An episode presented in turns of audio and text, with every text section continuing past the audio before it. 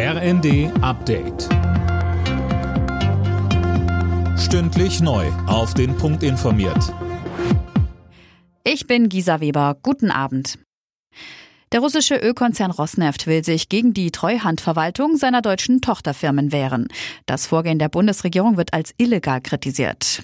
Gestern hatte die Ampel die Reißleine gezogen, weil in den drei deutschen Rosneft-Raffinerien auch in Zukunft Öl aus Russland verarbeitet werden soll. Das betrifft vor allem die Raffinerie im brandenburgischen Schwedt.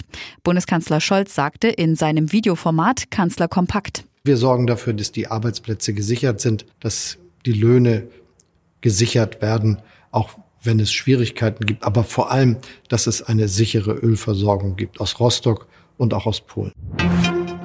Nach der Zurückeroberung weiterer ukrainischer Gebiete gibt es offenbar Hinweise auf Kriegsverbrechen.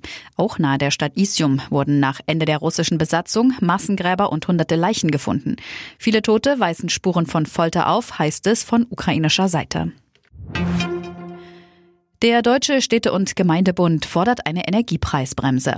Hauptgeschäftsführer Landsberg spricht in der Neuen Osnabrücker Zeitung von einer Bazooka gegen Russlands Wirtschaftskrieg. Mehr von Tim Britztrup. Man müsse eine Rezession, sprunghaft ansteigende Arbeitslosigkeit und die schwierige Lage der Menschen verhindern. Denn genau das sei es, was Russland wolle, sagte Landsberg. Er rechnet damit, dass so eine Gegenmaßnahme mehrere Milliarden Euro kosten würde. Das Geld sei aber gut angelegt.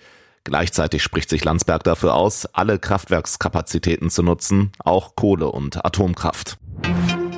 Und die Ergebnisse aus der Fußball-Bundesliga. Augsburg Bayern 1 zu 0, Dortmund Schalke 1 zu 0, Leverkusen Bremen 1 zu 1 und Stuttgart Frankfurt 1 zu 3.